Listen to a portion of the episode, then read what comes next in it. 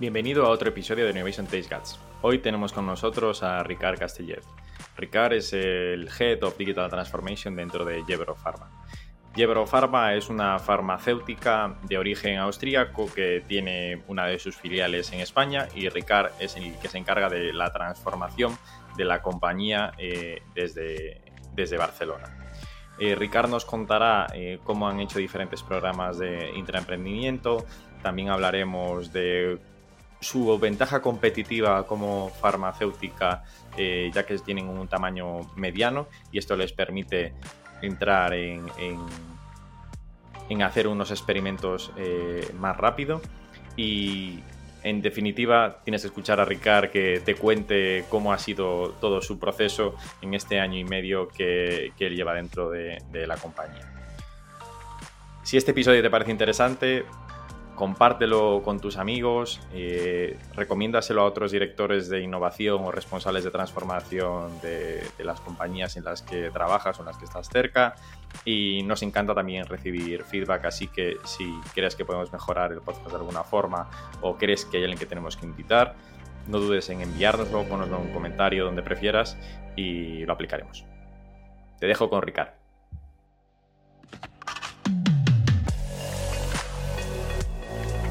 Innovation Takes Guts, un podcast donde hablamos sobre empresas disrumpiendo sus propias industrias, Open Innovation y Corporate Venturing. Porque innovar no es para suicidas, no hacerlo sí. Con Bryce Comesaña, Head of New Ventures en Corporate Lab, Venture Studio especializado en crear nuevos negocios para grandes corporaciones.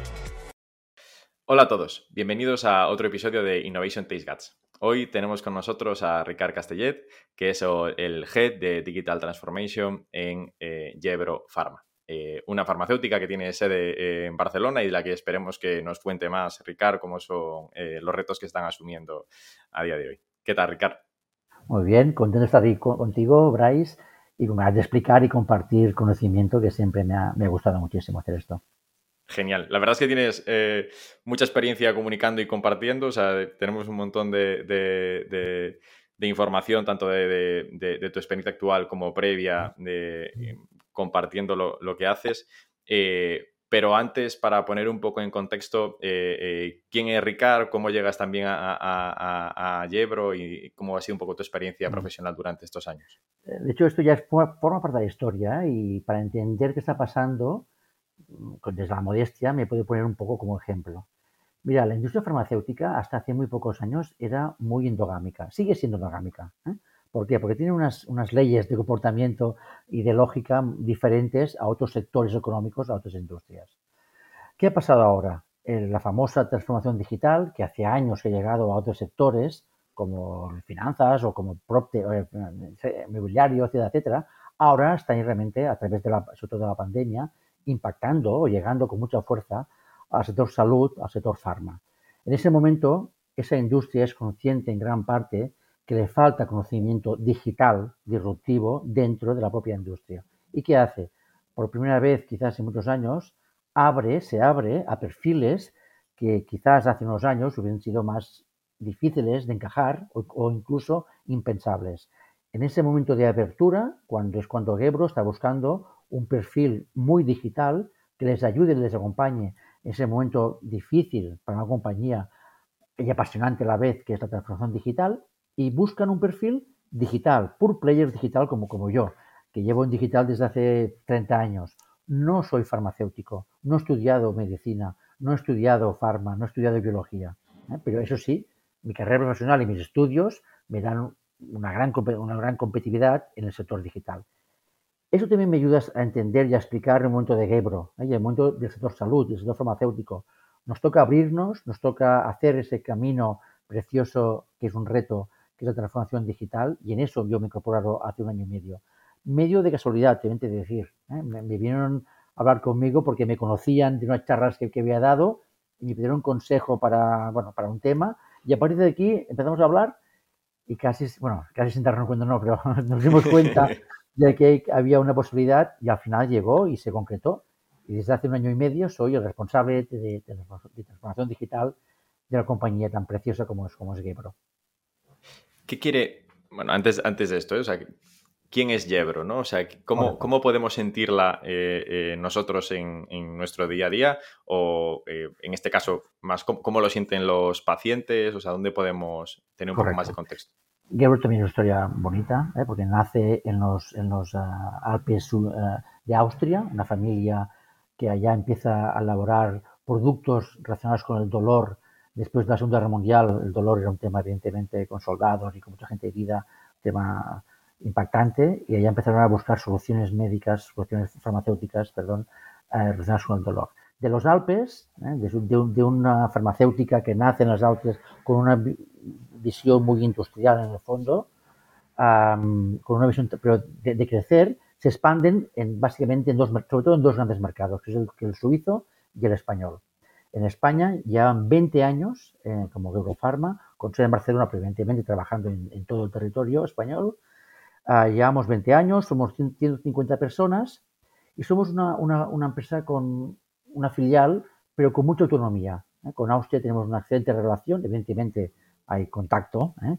y hay, colaboración constantemente, pero realmente somos una filial, tanto Suiza como España, como la propia central Austria, con mucha libertad de, de movimiento y con mucha libertad de negocio. Nosotros somos muy fuertes en una serie de áreas terapéuticas que llamamos, que son respiratorio, donde tenemos aquí un acuerdo muy importante con Novartis, que después hablaremos de ello, con autoinmunes, ha sido donde históricamente hemos sido más, más fuertes. Eh, estamos también en la parte de uroginecología, la parte de dolor, que esto nos viene ya del, nacimiento de, de, Gebro, también la parte de oncología estamos haciendo cosas, y la parte de, digamos, de vitamina D, ¿eh? de, que es como una franquicia que, que tenemos. Y aquí estamos con productos 100% médicos, 100% farmacéuticos con prescripción médica, para decirlo así, para que quede claro. Nuestros productos no se pueden comprar en farmacia sin receta. ¿eh? Nosotros hay un médico que cree que el mejor producto es el nuestro y lo receta a un paciente que está con las patologías que antes de las áreas terapéuticas que te, he mencionado. Y este es el modelo de negocio tradicional hasta ahora, ¿eh? que ahora estamos empezando a cambiarlo.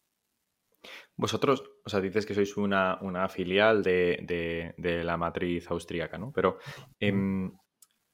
fabricáis aquí, o sea, es una, solo una filial desde el punto de vista también de, marketing, estas 150 personas, eh, entiendo que también están en los equipos de ventas ahí o, de prescripción de producto, ¿no?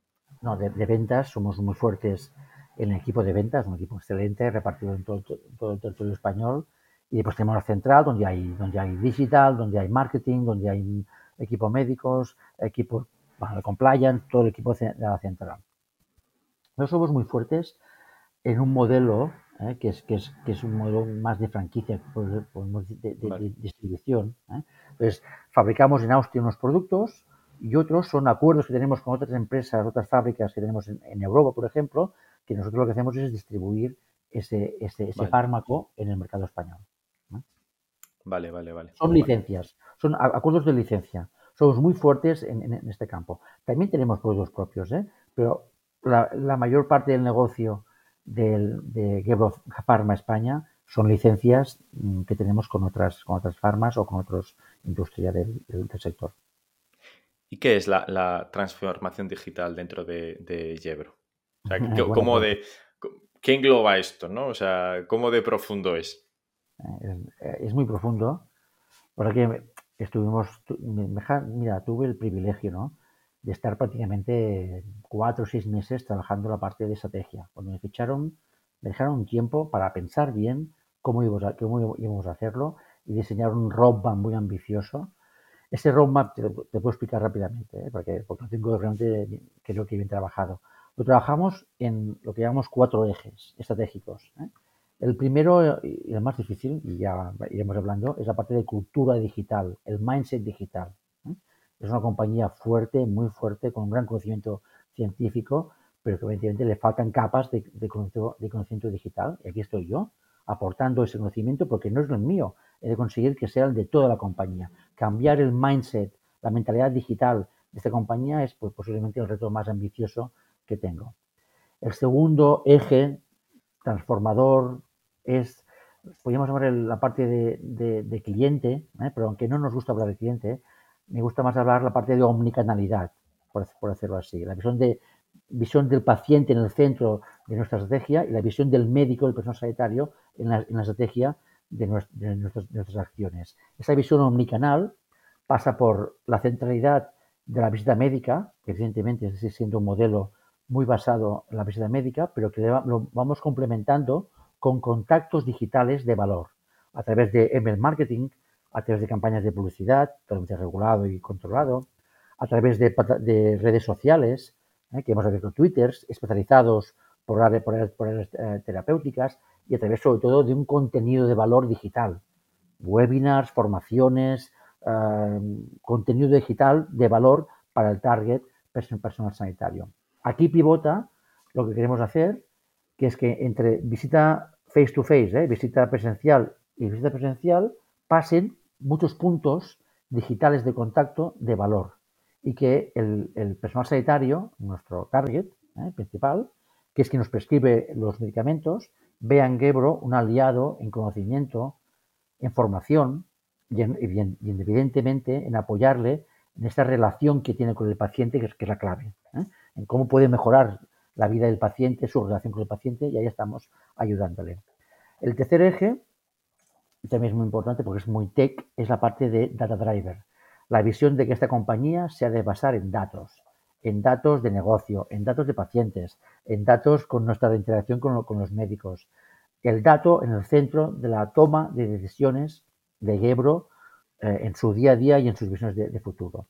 Y el último y el cuarto eje y el más bonito para, mí también es, y que hoy hablaremos de ellos, nuevos modelos de negocio. Hasta ahora la farma tenía muy claro que su modelo de negocio era el producto. Tú sabes que la transformación digital básicamente es cuando un producto, digamos, tiene un, un con un software, con un servicio y muta a servicio digital. Pues en, eso estamos, en cómo Gebro y el sector farmacéutico va a pivotar de producto, pastilla, a ser complementario o incluso sustitutivo con servicios digitales. Y en eso, en eso estamos. Para acabar, todos esos cuatro ejes, de golpe, de, a la vez, no. ¿eh? Hemos establecido tres horizontes de, actuación, donde primero se optimiza, después se, crece y el tercero realmente se transforma. ¿eh? Todo está planificado, roadmap, que evidentemente los roadmaps digitales son, son vivos, pero para trabajarlo de manera correcta, rápida, pero también con los ritmos que esta compañía, que, esta, que este sector ¿eh? tan regulado, tan estratégico para la sociedad, necesitan.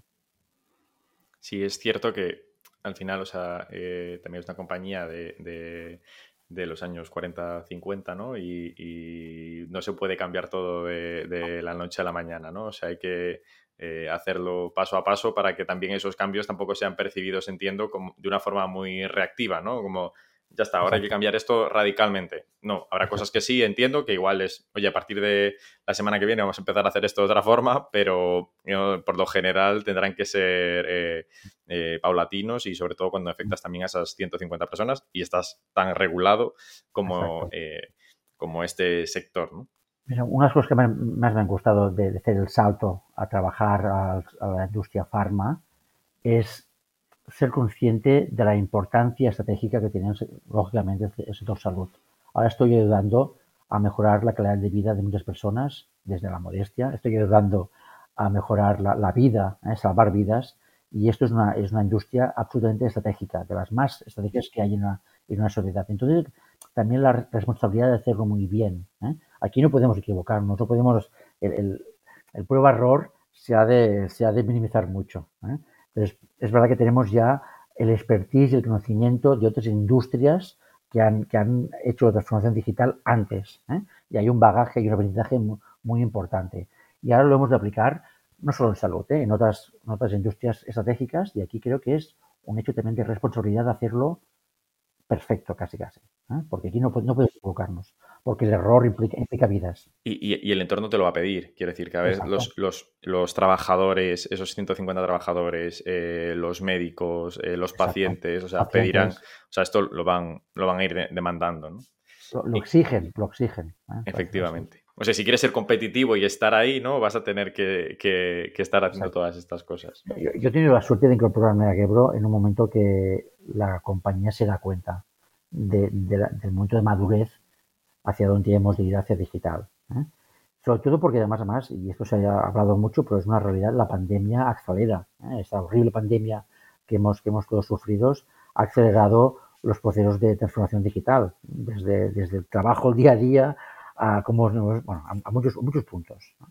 Y entonces cuando yo llevo, llevo ya tiene claro que esto ya no se puede retrasar más. Lo que pensaban que mejor pasaría en 5 o 10 años, se dan cuenta que pasa ahora. ¿eh? Y aquí ese proceso se acelera bastante.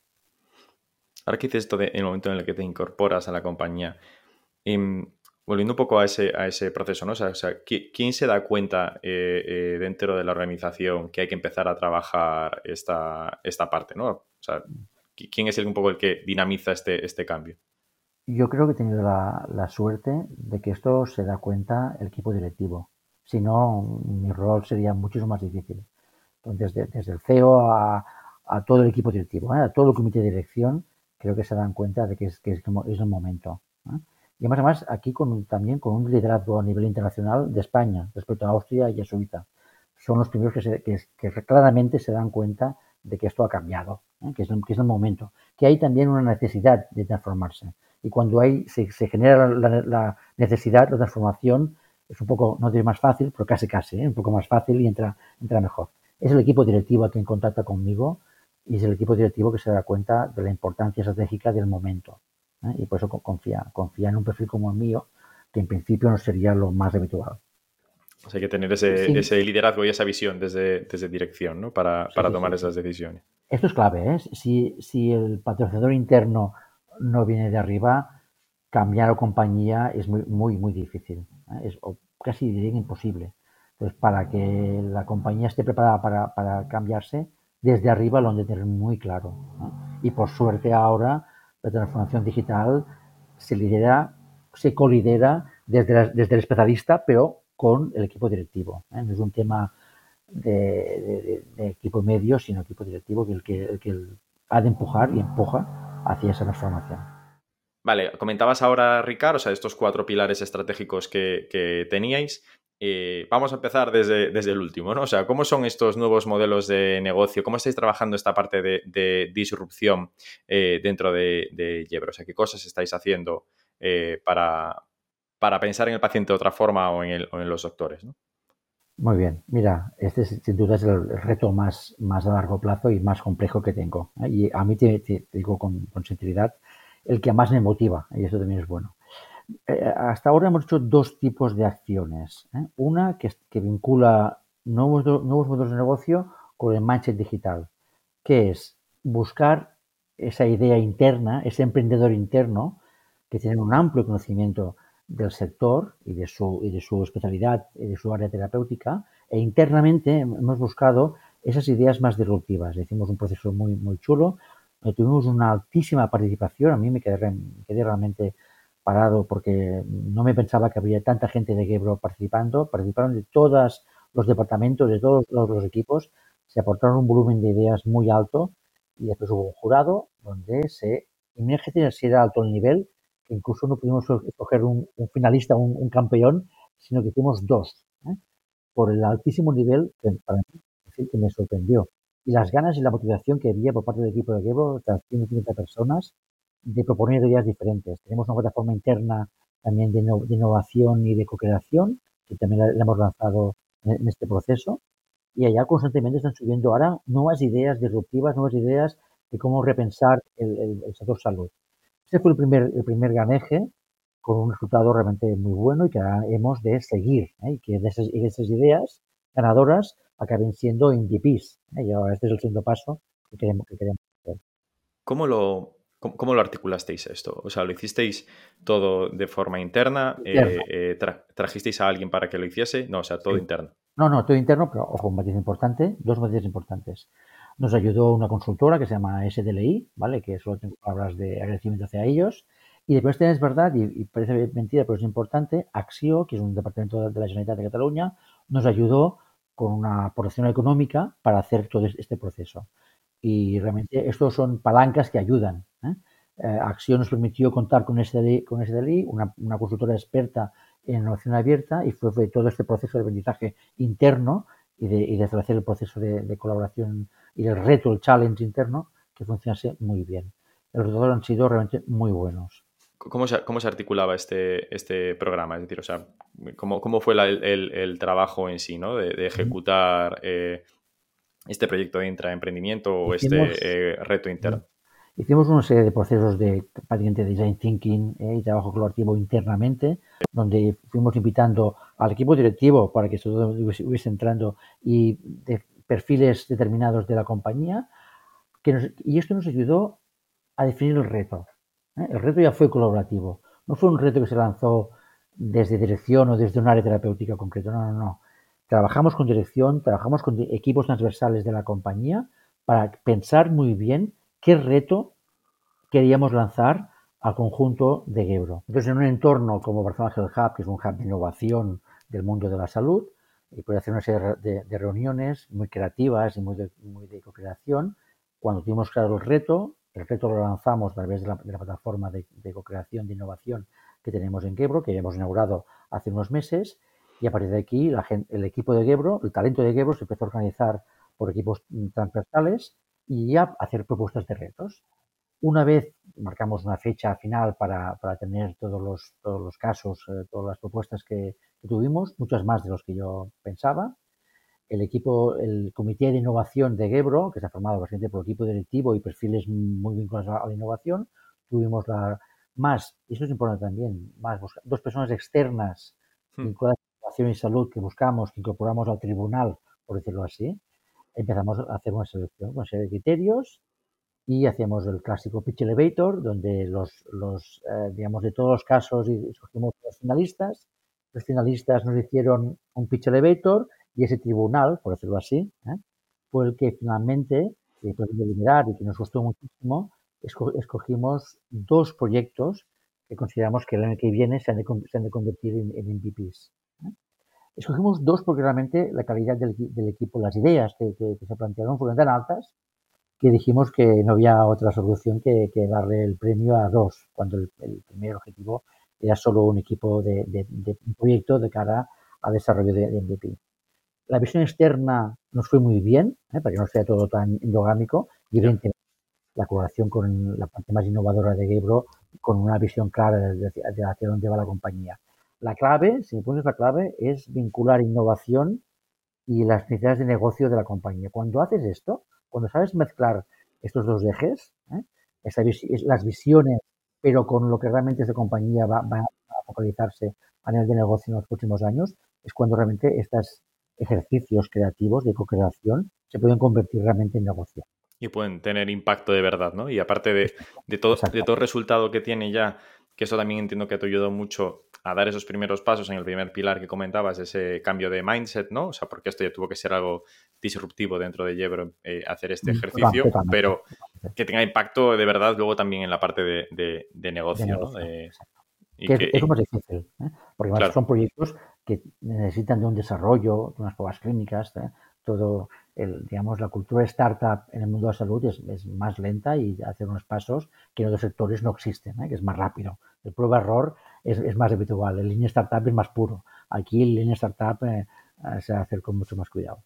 El, el link es más lento, ¿no? no es, los sprints aquí son un poco, son un poco más lentos. y estos proyectos están relacionados Perdón, o sea, estos proyectos están relacionados con la, sea, más con la parte de comercialización o, el go-to-market, o más son productos o cosas que podéis mm. lanzar vosotros como, como farm?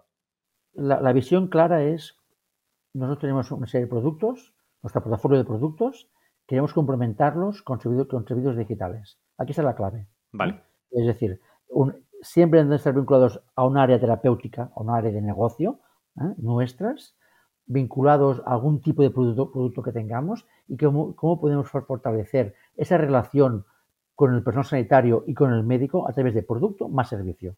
Y en esa mezcla es donde creemos ahora en fase 1 que está, que está la, clave del, digamos, de, donde, hacia dónde hemos de, hemos de ir. Ahora te he explicado la, primera, el primer proyecto, ese proyecto de, buscar el talento interno más innovador, ¿eh? más, más emprendedor. El segundo proyecto que, estamos haciendo, que es muy bonito y me gusta muchísimo, es un proyecto puro de innovación abierta. ¿eh? Y es buscar una startup que, que tenga un conocimiento tecnológico y que haya desarrollado proyectos suyos o modelos de negocio que podamos sean complementarios con el nuestro, establecer una alianza estratégica, llegar a un acuerdo y en un proyecto de co-creación desarrollar un servicio digital complementario a ese producto. En este caso, se ha hecho público y puedo comentarlo. La, startup es Human IT Care, con, Nuria Pastor al frente, y con ella estamos haciendo los pasos iniciales, ¿eh? porque todo esto tiene un proceso, para que el año que viene, 2023, digamos ya el, el primer MVP real desarrollado en colaboración con una startup alrededor de una área terapéutica nuestra estratégica que es respiratorio. Hasta aquí te puedo contar, ¿eh? Pero que el año que viene, después de, muchos procesos, queremos ya tener ese primer gran MVP, ese gran reto de ayudar al, personal, sanitario con su relación con el paciente, ayudar al paciente a consolidar y a controlar mucho más su, enfermedad, su, patología, a mejorar su, su calidad de vida. Y en ese reto creemos que la colaboración con una startup es el camino más rápido, más ágil para desarrollar un, MVP potente y, certero. ¿En qué, ¿En qué fase está esta startup con la que estáis colaborando? Un de que lleva ya, creo que son cuatro años en el sector, tiene, ah, o sea, es una de las potentes que hay en Barcelona, ah, ha colaborado con, otras, con otras farmas, Ferrer, Novartis, esto es público, también lo puedo decir, no estoy diciendo nada que no sea. Tiene acuerdos, está homologado por, en, por, en, Europa, por el sistema sanitario español. Digamos que es una startup mediana, pero madura. ¿eh? No es las más no es, no es un, unicornio, pero digamos que ya tiene un bagaje importante y un camino realmente destacable. Por eso también le hemos escogido. Nosotros somos una farma mediana y ellos son una startup mediana y creíamos que aquí había un nivel de interacción que era el óptimo para, para, para las dos partes. No entiende ser también más sencillo para ellos que la comunicación será eh, eh, más directa, ¿no? O sea, si haces esto, como dices, con una gran farmacéutica de eh, miles de empleados, o sea, una presencia, o sea, un abanico de portfolio mucho más grande, etcétera, todo será mucho más lento. Y si quieres lanzar ese MVP o hacer esa colaboración, entiendo que el acceso que puede tener a, dirección, por ejemplo, en Jebro, que las decisiones serán mucho más rápidas, ¿no? Es decir, en una reunión se puede decidir si se hace esto o, o no se hace, no tiene que pasar por 16 departamentos y un proceso de tal. O sea, en este caso ah. tienes una ventaja competitiva vosotros también importante aquí, ¿no? Para poder ser atractivos para, ellas, para esas startups. Las decisiones se han tomado rápidas dentro de que es el sector, evidentemente, y además con el equipo directivo implicado en las reuniones. El comité de dirección implicado en las reuniones, que en otro lado teníamos al CEO, a Nuria y a su equipo, ¿eh? o sea, no, no, solo a Nuria, a todo el equipo. Y eso hacía que realmente cuando tenemos claro el punto de contacto, el punto de acuerdo, pues es más, más ágil avanzar. Genial. Perfecto. Y comentabas que hacia 2023 eh, eh, queréis que, estos, estos intraemprendimientos que habéis hecho, los dos proyectos que habéis descubierto, que también se conviertan en, en, en MVPs, ¿no?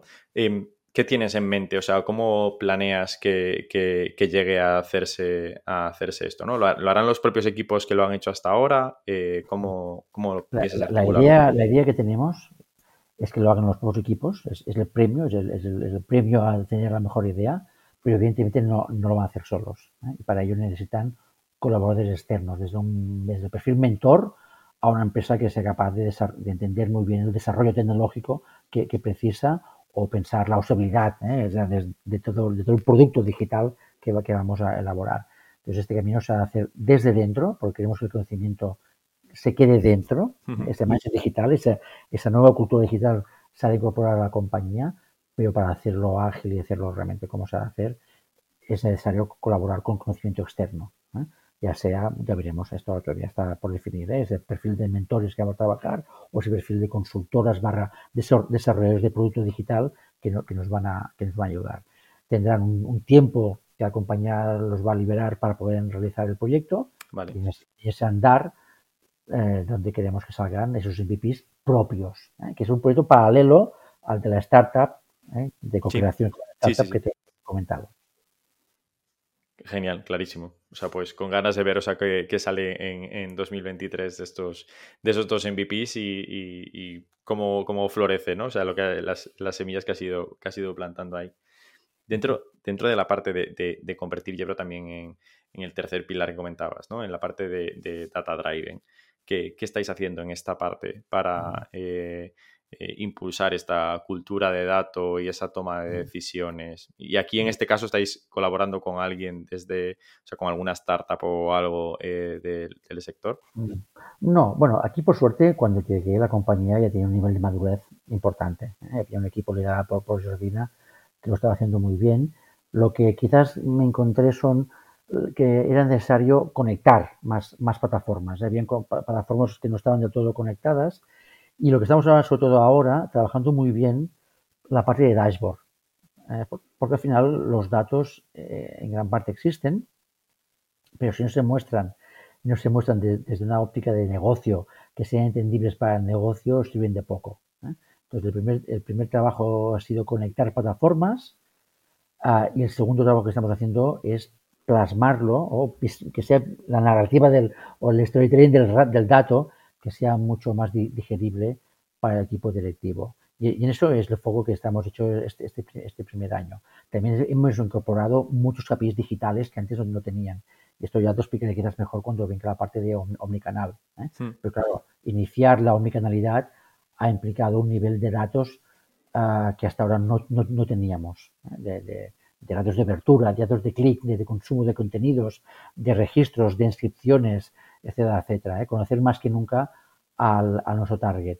Y eso ahora estamos como enriqueciendo todo ese gran, ese gran conocimiento digital del uso que hace, del consumo que hace digital de nuestro target, para que, con qué objetivo, para impactar, conocer e impactar mejor, ya sea en visita presencial o en contacto digital, Gebro con nuestro target personal sanitario. ¿Qué es lo que a mí me gustaría que nuestro visitador médico, cuando vaya a ver a su, a su persona de confianza en los, de médico, director de un hospital ¿eh? o en un CAP, en un centro de atención primaria, antes entienda muy bien qué consumo ha tenido este personal sanitario con la propuesta de valor de Gebro que le, que le ha propuesto y que parte de esa conversación y de esa relación, de ese engagement presencial, sea porque existe una relación digital. La relación digital es, nos lo planteamos como un refuerzo de esa relación presencial, personal, que tiene nuestro equipo comercial con el personal sanitario. Y, en, eso, estamos. Eso ha generado un volumen de información que hasta ahora no teníamos, porque no, no, no habíamos iniciado o explotado eh, todo lo que implica la parte de omnicanalidad. ¿no? Ahora sabemos, empezamos a saber realmente qué les interesa, qué no les interesa, en dónde, en dónde hacen el esfuerzo de inscribirse y de consumir hasta dónde lo ven, dónde no lo ven, y todo eso nos, nos dará una, una, una, una, compañía capaz de establecer relaciones mucho más duraderas, mucho más sólidas, mucho más fiables en el fondo. Y esa, la parte de esta es la que estamos trabajando más este, este primer año. Y, y entiendo aquí que, que es una, en la parte de mi canal que eh, los propios eh, visitadores médicos o eh, tienen, eh, o sea, funcionan como, como propios clientes internos, quizás en este proceso, ¿no? O sea, a la hora de eh, qué podemos hacer nosotros. Tenemos la tecnología de mano, ¿no? ¿Qué podemos hacer nosotros para, para, el, para el médico, ¿no? Claro, claro. El, el, las personas que más conocen al target son ellos, con, con mucha diferencia. ¿eh? Porque además tienen relaciones profesionales semanales, diarias, mensuales, ¿eh? y tienen un, un historial de, de, de, de relación uh, y de confianza muy alto por lo que ellos evidentemente son los que nos, nos, nos guían gran parte de este camino. Es, un trabajo, es un ejercicio absoluto de co-creación. ¿eh? Esto lo tengo clarísimo, no va de un departamento cerrado. No, yo no quiero que transformación digital sea nunca un, un nicho de conocimiento o de poder. No, no, no, no, no, al revés. Abrirlo al máximo y trabajar transversalmente con todos los equipos. Este es el éxito de la transformación digital. Si yo me quedo y soy el departamento digital, que sé digital y tengo mi equipito o equipazo, es igual, ¿eh? tengo mi equipo, me refiero, y voy haciendo todo, seré otra vez endogámico. Y la única manera de transformar digitalmente una compañía es abriendo este conocimiento transversalmente e impactando en los focos de trabajo, de relación, de conocimiento de todas las áreas, de todos los departamentos de una empresa como, como, como Pharma. Totalmente. ¿Y esto cómo se, cómo se percibe? O sea, decir, ¿cómo, cómo se lleva eh, eh, dentro? Quizás es algo más vinculado a, a, marketing, ¿no? Como tal, o sea, porque involucras a, otra persona. Pero, pero em, me interesa saber, o sea, cómo se hace ese proceso, o sea, vinculando a, las diferentes personas del, de, que están involucradas, ¿no? Es decir, al visitador, al médico, a, a, ti, a tu departamento como eh, responsables o quien tiene un poco la, mano para poder ayudarles a, conseguir esto. Esto es eh, un tema lento, ¿eh? pero, pero de, día a día, día a día, día a día, día a día. El, primer, el, importante es tener esta visión de voy a compartir contigo todo mi conocimiento, te voy a ayudar a ser, a ser mejor. No vengo a hacerte la vida imposible, no, al revés, voy a darte oportunidades de mejora. Y este es el enfoque, es mucha, mucha pedagogía. Incluso te diré más, es mucha formación. Eh, todo ese conocimiento que he tenido en digital, 30 años trabajando en digital prácticamente, pues ahora lo estoy intentando compartir al máximo con todos ellos. Es cierto que trabajo muchísimo con marketing, es, verdad, pero trabajo, también trabajo mucho con Business Intelligence, o, trabajo, o trabajo cada vez más con visita médica, aunque todo es un proceso, ¿eh? todo no se puede hacer a la vez y el roadmap va paso a paso. ¿eh? O trabajo con el equipo muchísimo también con el equipo de medical, o trabajo con el equipo directivo, o con el equipo de innovación, porque el equipo de innovación de producto está directamente implicado en toda la parte de transformación de nuevos modos de negocio. No lo he hecho, no se ha hecho desde transformación digital, se ha hecho desde transformación digital e innovación, colaborando codo a codo y trabajando muchísimo las, las, dos áreas.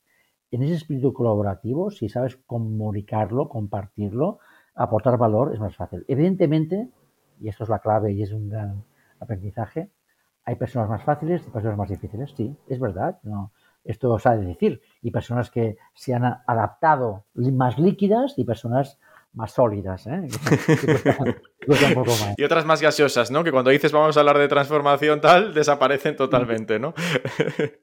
Lógicamente, el, el, universo humano de Gebro hay, de todo, es lógico. Pero sí que puedo decirles que la inmensa mayoría, no pues todo sería, ¿eh? pero la inmensa mayoría, lo que me he encontrado es, talento con ganas de colaborar. E incluso te diré, muchos entusiastas, ¿eh? evangelistas como yo, de oye, qué ganas tengo de aprender y qué ganas tengo de cambiar, porque soy consciente de que esto eh, marca el, futuro de mi carrera profesional también. Claro, No, esto no solo Gebro, es que si yo quiero y quiero seguir trabajando en ese sector en las próximas décadas, he de, hacer esta transformación, porque el sector lo va a hacer. Y el sector lo hace, el talento lo, también lo va a hacer, se va a adaptar a ese momento de, cambio. Hmm, y esto liga mucho con la parte de, el pilar del, mindset, ¿no? De la parte eh, cultural de cómo convertir, o sea, cómo conseguir, o sea, hacer una organización eh, que esté más eh, centrada en el cambio, más centrada en la parte eh, digital y más pensando en el, en el futuro también. ¿no? ¿Qué, acciones estáis llevando aquí a cabo? Aquí, aquí hay, un, digamos, un roadmap digital específico para trabajarlo y el primer gran paso es, tener un diagnóstico.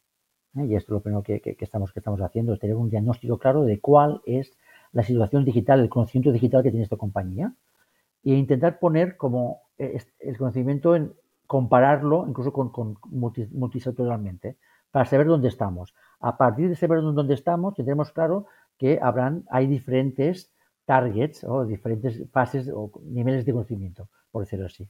Para cada nivel de conocimiento, de manera personalizado, establecer líneas formativas.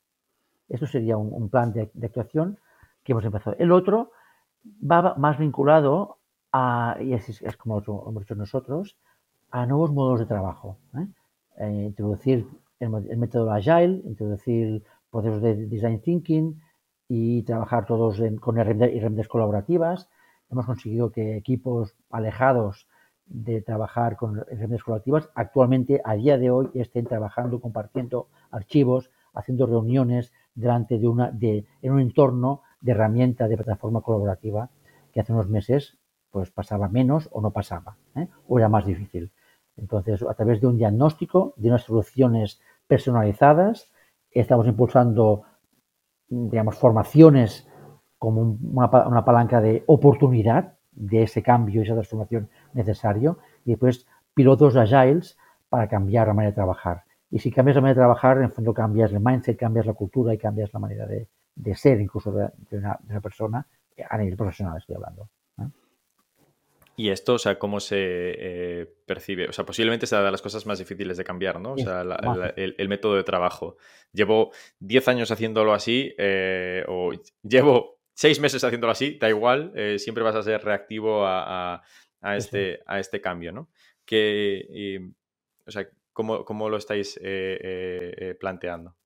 Lo, planteamos primero que desde dirección se tiene claro qué se ha de hacer y esto ayuda. ¿Eh? Pues hay que empuja, empuja bastante.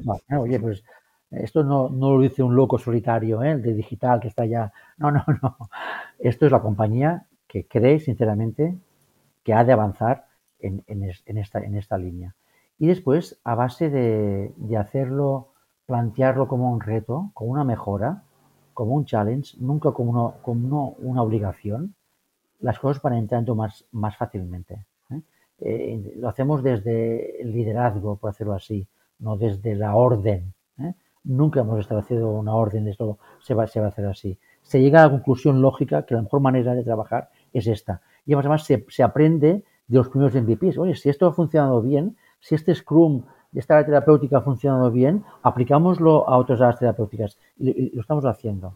Somos una compañía con un, con un tamaño que permite avanzar ágilmente no somos 5.000 personas, somos 150. Y esto, que bueno, tiene sus ventajas, sus desventajas, evidentemente como todo en el mundo, pero tiene una clara ventaja, que es que el conocimiento fluye muy, muy rápidamente, que los equipos se hablan, que hay muy buena, muy buena relación, que somos, y es verdad, no es una fase hecha, somos una familia donde es más fácil entendernos, por decirlo así. Sí, sí, esto es eh, eh, lo del tamaño, creo que es algo crítico, ¿no? Y que estáis en una posición, ya lo hablábamos antes, una posición ventajosa para eh, poder ser suficientemente grandes para empezar a hacer estas cosas, ¿no? Y pensar en el, en el futuro y cómo nos transformamos, pero también, o sea, para que las cosas, probar cosas rápido y ver si funciona o no funciona, ¿no? Y ver si... Y después hay, hay, un, hay, un, hay un discurso generalizado del sector de, que ha llegado nuestro momento. ¿no? de Gebro, no de transformación digital, ¿eh? de toda la industria, el chup chup, por decirlo así, ¿eh? es que esto, esto ahora toca cambiar nosotros. Han cambiado otros sectores, ahora nos toca, nos toca a nosotros. Y esto, digamos, que lo está diciendo el compañero que tú conoces que trabaja en, otra farma. ¿eh? Mm, sale cuando haces, vas a un congreso y es parte del discurso que se da en, ese, ese congreso. Y eso genera consenso. Oye, pues ha llegado un momento. Pues eh, los más ágiles, rápidos, inteligentes son los que van, lo, van, lo van primero y se apuntan a esa ola. Y ven esa ola transformadora no como, como una pega, ¿eh? sino como una oportunidad y como algo divertido, como un challenge, como ¿no? para aprender y para seguir en un sector estratégico como es el, como es el, de la salud. Y viendo este sector, y antes comentabas lo del Barcelona eh, Health Hub, ¿cómo colaboráis con este, con este hub y también o sea, cómo os ayuda? ¿Cómo, ¿Cómo participáis vosotros aquí? Mira, nosotros somos muy partidarios, y yo personalmente, aquí es una de mis medias, mis, mis, ejes, es crear ecosistemas. Ahora Gebro está creando, que ya lo tenía, tenía un muy buen ecosistema de partenariados, de alianzas, ¿eh? pero ahora estamos creando un, ecosistema digital cada vez más potente. En este, en este ecosistema que, tenemos, que hemos de trabajar de conocimiento, de, conexión, de aceleración, conectarte con un hub como Barcelona Health Hub para mí es clave, es estratégico. Es un hub que está andando un ratito de, la, de central y que allá te encuentras startups, te encuentras otras farmas, te, encuentras compañías de, seguros, te encuentras consultores, te encuentras gente con un gran conocimiento digital de health tech, de medical tech, eh, que, te llevan un tiempo de ventaja. Y esto hace que el conocimiento avance y en un momento de transformación y de cambio, el conocimiento siempre es, siempre es estratégico. Pero cuando las cosas toca cambiarlas, cuando más conocimiento tengas, cuando más puedes aprender de gente que te lleva un, tiempo de ventaja, más fácilmente y con más certezas vas a poder hacer esos, esos, esos, esos pasos y esa evolución. Hemos de crear ecosistemas digitales o de conocimiento digital con consultoras, con otras farmas, con startups y con hubs de innovación. o con hospitales también, ¿eh? Hmm. con gente del sector. O sea que todo el sector es, o sea, es un, un sitio donde se, ag- se aglutina todo el sector salud al final, ¿no? Es un espacio, Donde- es un hub en Barcelona físico, que está en, en un entorno idílico, San Pau, la- el, el- el- el recinto modernista de San Pau, que es Maravilla. precioso, maravilla, solo verlo ya, ya te inspira y ya te sientes mejor. Y allá, pues, han, bueno, no soy yo, no, soy yo, eh, que me toca hablar, pero digamos que han, conseguido la, confluencia de diferentes players del sector salud, farmas como nosotros y otras más grandes más pequeñas, startups, empresas de, digamos, de seguros de vida, seguros de salud, eh, consultoras, etcétera, etcétera. Y eso crea un ecosistema de conocimiento muy rico que si se consigue conectar entre sí, los procesos se, se aceleran. Y es lo, que, es lo que están haciendo de manera brillante. Genial. ¿Cómo ves, o sea, tú que estás cerca de, de este hub, o sea, y, y- y- y- en este tiempo que llevas dentro de, de Yebro, o sea, ¿cómo, cómo ves también, o sea, un poco la, eh, la industria y, cuál crees tú que es el, el futuro de, de las farmas o de la salud eh, en los próximos cinco años? ¿no? Te, te dejo ahí para que te marques el, el triple de dónde va a... El- es el, los cinco, son, vienen cinco años de una importancia vital para, para, esta, para esta industria, porque ha de entender algo que no siempre se entiende. ¿eh? Y es algo clave para mí. Y es que cuando el target, el paciente, el cliente, en otros sectores el cliente, aquí el paciente, cambia, la industria cambia. ¿Vale? Esto hace 20 años no se entendía. Ahora se se ha de entender. Hemos de entender que es el paciente que va a solicitar, exigir soluciones digitales complementarias a una, pastilla. Ya estamos con el reloj, estamos con el iPhone, estamos con mm, proyectos de, IoT que nos controlan eh, patologías crónicas y nos ayudan a ser mejores. No, no, el gran cambio no viene de la industria, nos equivocaremos, no viene incluso de los médicos o de personal sanitario. El cambio realmente transformador va a ser de un target final, de un usuario final, el paciente, que nos va a exigir sí o sí este cambio. Y aquí tenemos do- dos, dos, un cruce brutal. O se hace des- internamente desde la industria, o vendrá Amazon, que ya ha venido, o vendrá Apple, que ya está, o vendrá Google, que ya está, y serán ellos quienes liderarán esa gran transformación de cambio disruptivo de la relación con el usuario, que aquí son pacientes. O la industria lo acepta, lo entiende en los próximos cinco años, o seremos todos clientes de Amazon, por decirlo de alguna manera. Más. Y, de Apple, más, todavía más, que ya lo somos ahora en el, en el sector, en el sector salud.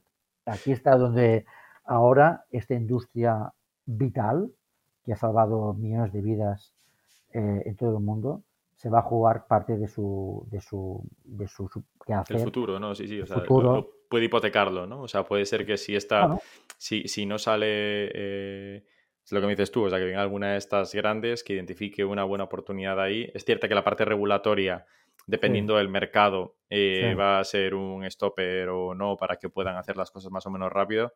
Pero hay otros mercados muy grandes que igual la regulación no es la misma que la que pueda haber en, en España, ¿no? Y ya, y ya hacen cosas, ya están comprando compañías de distribución de medicamentos o- o, cosas por el, por el estilo, ¿no? Pero sí, sí que habrá, sí que habrá cambios. Genial.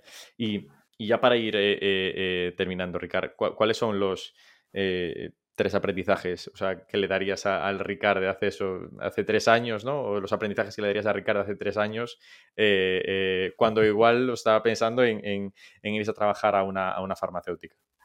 Hace tres años, te soy muy sincero, muy sincero, nunca pensaba que trabajaría en una farmacéutica y te lo digo con toda sinceridad. Hace tres años trabajando, estaba trabajando en entorno startup, en- eh, había trabajado previamente en agencias muy buenas y consultoras digitales muy, muy potentes y no como, como Elogia, que tú sabes, tú las conoces muy bien, y en otras, ¿eh? trabajé en otras, no voy a citarlas todas. Trabajé en, Bar- en Barcelona Tech City, estaba en un entorno puro, puro digital y no pensaba que, que el Ricard iba a hacer un salto tan bestia en los próximos tres años. Lo que le, primero que le diría a Ricard desde hace tres años es qué suerte que de aquí tres años harás este salto. Eh, qué bien que lo has hecho, qué bien, o sea, qué suerte que has tenido esta, esta oportunidad, que te han dado esa oportunidad para, para hacerlo.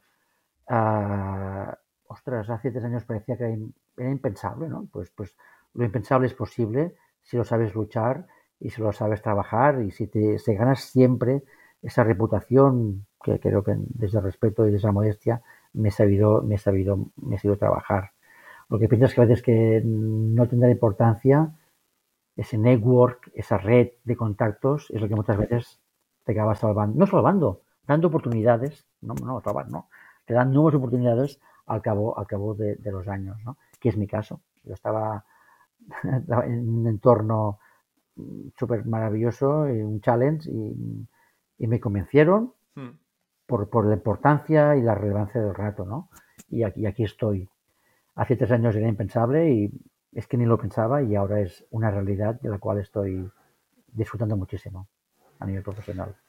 Pues Ricardo, me alegro mucho de, que estés ahora en el, mundo más eh, eh, corporativo, ¿no? O de, eh, gran empresa o industria más tradicional, o sea, pero transformándola, ¿no? Y consiguiendo que se acerque también a ese, a ese mundo más, más startup muchas gracias por compartir tu experiencia y tengo ganas de ver también eh, o que me cuentes cuando lancéis estos MVPs de los intraemprendimientos y, y la colaboración con la startup y, ver cuál es el, resultado de esto.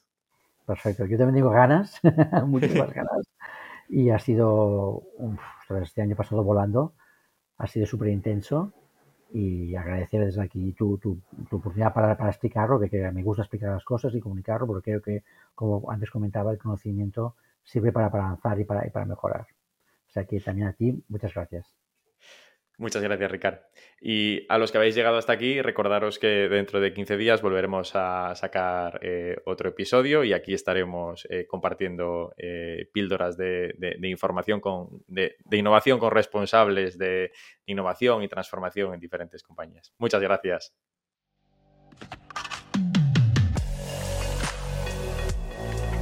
Innovation Takes Guts, un podcast donde hablamos sobre empresas disrumpiendo sus propias industrias, Open Innovation y Corporate Venturing. Porque innovar no es para suicidas, no hacerlo sí. Con Bryce Comesaña, Head of New Ventures en Corporate Lab, Venture Studio especializado en crear nuevos negocios para grandes corporaciones.